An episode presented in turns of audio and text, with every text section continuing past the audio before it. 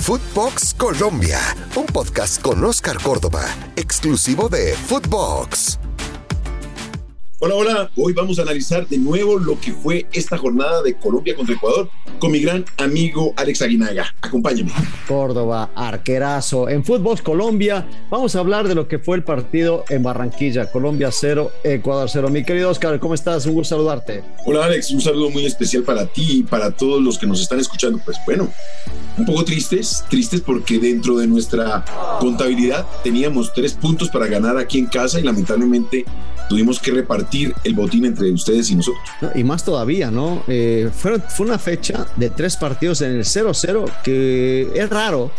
No tan, tanto porque eh, hayas empatado frente a Uruguay, que se antojaba como un punto importante después de la presentación pobre que tuvo Colombia, un partido frente a Brasil que mereció más, la selección colombiana eh, tuvo pasajes importantísimos, pero bueno, sabemos lo que es Brasil, también se considera como un punto bueno, pero sí el 0-0 frente a Ecuador, que, que más que el hecho de sumar unos parece que, lo, que pierden dos, ¿no? En, en esa carrera directa entre colombianos y ecuatorianos. Totalmente, pero no es tanto el haber perdido dos puntos, sino el cómo perdimos dos puntos.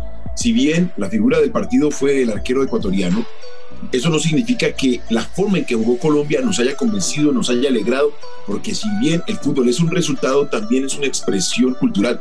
Y nosotros como colombianos deseamos ver una selección que juegue al fútbol y no que se dedique a esperar al rival como lo hizo en el partido con, o no sé, de pronto Ecuador fue tanto que lo llevó a tener que estar dentro de sus propias líneas esperando al fútbol del ecuatoriano. La verdad te digo, yo lo estaba mirando ayer el primer tiempo y no me dormí porque tenía que verlo y analizarlo. Partido malísimo, malísimo.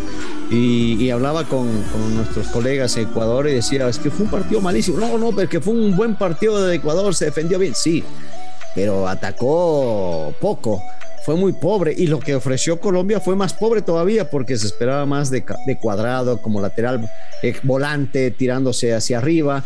No pasó de la mitad de la cancha o, los, los, pocos pasajes en el primer tiempo fueron realmente porque Quintero quizás tenía la pelota y de repente una filtrada por ahí, pero fue muy poquito. Y del otro lado Díaz desapareció. Fue noches ayer, no fue días, fue noches porque lo, lo agarró preciado y lo desapareció. Yo creo que si estoy de acuerdo contigo, fue muy pobre la exhibición de Colombia. Lo de Ecuador defensivamente fue bueno, fue ordenado, volvió a las dos líneas de cuatro que se, especulaba acá que iba a hacer algo distinto con la línea de tres. Inclusive creo que en tu programa lo comentaste, eh, mi querido Oscar, que lo, que iba a hacer el profe Alfaro en la línea de tres. Pero bueno, nosotros no tenemos idea de lo que iba a hacer hasta que puso el equipo en la cancha y eh, por lo menos digo ese punto hay cual sirve mucho, pero de acuerdo contigo en lo, en lo pobre que fue Colombia. Sí, porque, a ver, yo como dueño de casa, yo tengo una filosofía y es, si tú invito, si yo te invito a mi casa, mm, dependiendo, ¿no? Si es para ti, te invito para que pases bacano, pero si invito al, al, equipo ecuatoriano, es para que se sienta incómodo, para que yo le lleve el público, al público colombiano el éxtasis y la alegría de un buen resultado, de jugar al fútbol, como te digo, el fútbol está bien, estamos en un negocio que es ir a Qatar, pero dame un poquito de espectáculo, dame algo de fútbol. Y creo que Colombia se dejó avasallar, se dejó eh, por parte de Ecuador por su parte física. No supo interpretar correctamente los momentos del partido y eso es lo que nos, nos costó a lo largo de los 90 le dimos mucho espacio a Ecuador para que se acomodara en la cancha. Se sintieron cómodos, bailaron el mejor tango, la mejor salsa, el mejor merengue y por eso nos complicaron durante casi 70, 80 minutos. La figura del partido aparece en momentos puntuales y no por oleadas grandes de fútbol de nuestra selección. Sí, la verdad, querida Domínguez, que fue Alexander Domínguez, el arquero de fue la figura, así lo comentamos todos nosotros. Las últimas atajadas fueron espectaculares, el tiro abajo, luego el, remate eh, que saca con el pie. la verdad que, que, nos puso de pie. Pero eso fue el partido, realmente. Los últimos 10 minutos, lo demás era para, para aburrirse de ver toques intrascendentes, imprecisos, eh, lentos, porque de repente buscabas algo diferente, dos selecciones que son muy rápidas, pero, pero ninguno, la quema de tiempo a mí siempre he odiado nunca estaré, nunca estaré de acuerdo en eso, aunque lógicamente también lo he hecho, ojo, que tampoco es que soy santo para, para no hacerlo en los momentos en que necesitaba bajar el ritmo, pero propició eso también, ¿no? La quema de tiempo. Después se quejaban acá por el arbitraje eh, en cuanto a, los números, a los minutos que dio de, de agregado. Pero el arbitraje, ¿cómo lo viste tú, mi querido?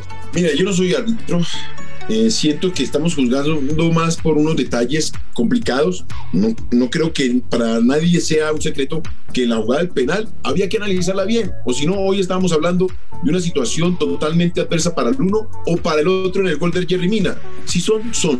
Basta. Que el VAR está, hay que aprovecharlo para darle justicia a un partido. Hubo mano, hubo mano. Va para el otro lado. Así como con Brasil no la pitaron. Bueno, fue interpretación.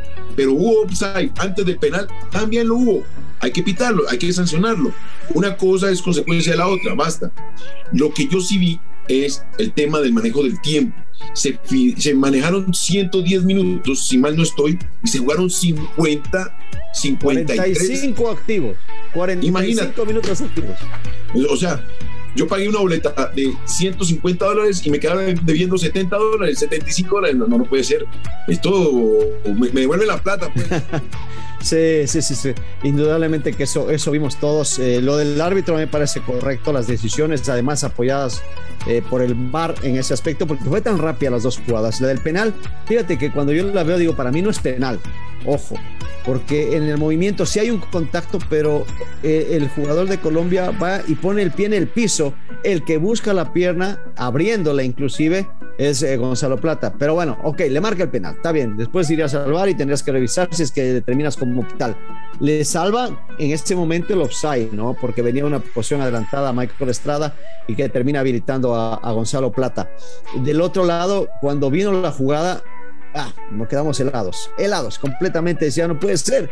Minuto, eh, porque aparte, yo, yo tengo en el chat de mis amigos acá eh, del colegio, ¿no? Y decían, es que árbitro, hijo de tal y cual, porque eh, dio ocho minutos, ¿por qué dio más? ¿Por qué? Digo, pues que la, y les decía yo, pues que tenía que haber dado 15 minutos, no 8, 15 minutos menos, porque perdimos tiempo de una manera descarada, exagerada, donde realmente los 15 minutos, aunque hubieran dicho es exagerado, hubiera sido corto a todo lo que, al tiempo que se perdió durante el partido pero bueno, dio ocho minutos. Ojo, el árbitro está en la potestad de hacerlo, alargarlo un poquitito más. Lo alarga porque también esos ocho minutos hubo quema de tiempo y demás. Dijo, bueno, ok, vamos a jugar dos minutos más, listo. Y en el último minuto, en el saque lateral, porque antes vino una jugada que parecía penal, ojo, de que de Pervis sobre, sobre Falcao. Falcao. Pero no sé si es que al final el jalón que le da Falcao al final es el que determina, es que los dos iban jalando.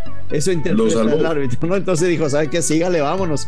Y en el lateral, cuando viene la pelota y falla el, jugador eh, ecuatoriano y el colombiano saltan adelante, dije, caray, que la pelota no pique. Y pica, viene el remate tan rápido, tanta gente, no se ve la mano de inicio. Yo no la vi.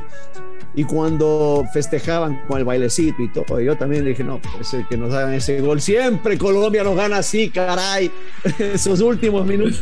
Y, en el bailecito y todo, cuando de repente veo el, enfoque del árbitro, el árbitro está con la mano en el oído esperando la indicación. Dije, algo hubo, algo, ojalá que haya sido una mano.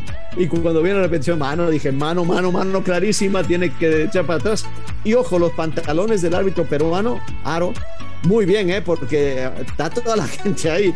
¿Pero cuánta gente había ahí en el Metropolitano? Habían 37 mil personas. 37 mil. Decían que habían 200 mil, porque la verdad que fue una euforia cuando gritaron el gol y después, ah, la verdad que, que, bien, bien en el tema, en tema arbitral. Eh, una lástima porque, pues lógicamente, ninguno de los equipos dio espectáculo. Uno se hubiera gustado ver más fútbol, pero para lo que necesitaba Ecuador, hizo lo que tenía que hacer, maniatar a a Colombia, hacerle entrar en su juego. Al final casi también Moisés Caicedo tiene la posibilidad de llevarse el triunfo. Ospina en la primera mitad tuvo el cabezazo de hincapié, de ahí se la pasó bastante tranquilo. Eh, viene la parte final en noviembre. ¿Qué esperas tú de Colombia, mi querido Oscar? He aquí el problema. A ver, vamos a encontrar primero a una Brasil que viene, mamita querida, y en su casa allá sí que hacen sentir su localía. Además, divierte ver jugar a Brasil. Yo creo que todos, creo que hasta tú, por tus características, siempre fuiste hincha del fútbol brasileño. Todos nos poníamos la verde y amarela. Luego, porque me tocó irme a jugar a la Argentina, o bueno, no me tocó, se me abrió esa oportunidad, pues me pongo la, la, camisa de Argentina. Pero cuando tú puedes jugar a Brasil, eh, eh, yo veo a Brasil con una sonrisa ya frente al televisor. Entonces nos toca un, un tango bastante complicado, o una zampa bastante complicada, y luego vamos a recibir una Paraguay golpeada ya yo creo que técnico con nuevo técnico. Sí con nuevo técnico ya totalmente mm, con la idea de dañarle caminado a todas las elecciones solamente porque hay que terminar bien una eliminatoria porque no la veo numéricamente matemáticamente posible su clasificación. O sea todos estos partidos son complicados. El problema más grande es que yo no veo a esa Colombia convencida de ganar partidos solamente de sumar y sumar día uno y es lo más complicado. Bueno te cuento, Ecuador va a recibir a Venezuela, que casi siempre decimos son tres puntos en la bolsa, no va a ser nada sencillo, pero eh, pensando, pensando en positivo, tres puntitos y después visita a Chile. Chile que se recupera, te da 13 puntos, uh. se metió otra vez en la pelea. 17 Ecuador, 16 Colombia, 16 Uruguay por gol diferencia, está en cuarto lugar el equipo colombiano. 13 eh, puntos el equipo de Chile y ahí viene 12 Bolivia, 12 Paraguay, 11 Perú y, y más abajo la selección de Venezuela.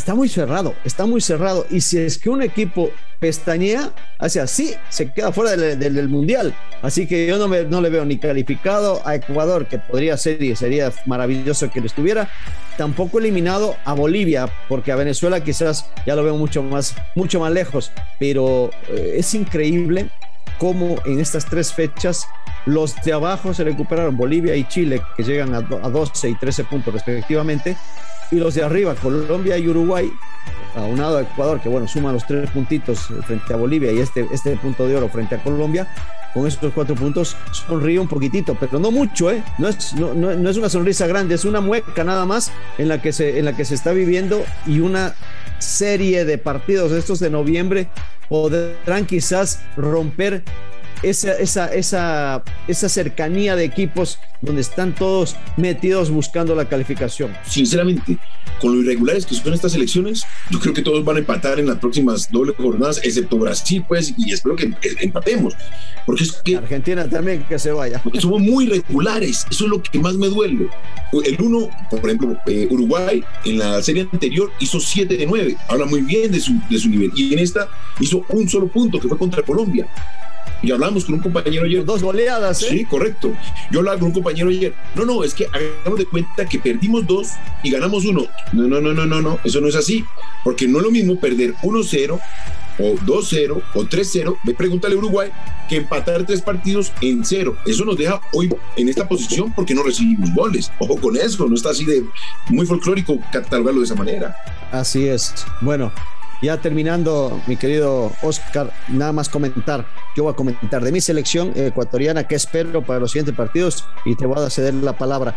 Eh, yo espero de Ecuador que el técnico Gustavo Alfaro haga lo lógico, haga lo correcto, que no invente, que busque los jugadores mejor en su posición, que no se arriesgue con jóvenes que no estén actuando, jóvenes hablo de todos, desde los muy chicos hasta los muy grandes, con jugadores que no estén actuando y que no tengan ritmo de competencia porque va a tener que jugar en la altura buscando esos tres puntos frente a Venezuela y después ir a tratar de conseguir los tres en Chile. Lo único que espero es que Gustavo Alfaro y la selección ecuatoriana hagan lo loco. Lo que quiero es que soltemos el freno de mano, que Reinaldo se dé cuenta que el fútbol, si bien sumando de a uno se suma, se avanza, se avanza muy despacio y los otros suman de a tres y es más complicado. Entonces, soltar un poco el freno de mano, un poco de rebeldía de nuestros jugadores, que suban su nivel, que no sea solamente apoyados en barrios, en Mina, en Cuesta y en Ospina, sino apoyados en los delanteros, en los, en los volantes, yendo al ataque.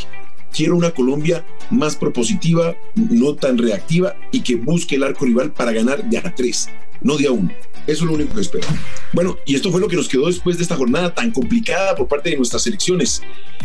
Feliz porque se sumó, triste porque no vi fútbol, el espectáculo que deseaba, pero sabes que aquí siempre vas a encontrar nuestra opinión. Acompáñame en Footbox Colombia, gracias a Alex Aguinaga en Footbox Ecuador, en todas las plataformas y especialmente por Footbox. Esto fue Footbox Colombia con Oscar Córdoba, un podcast exclusivo de Footbox.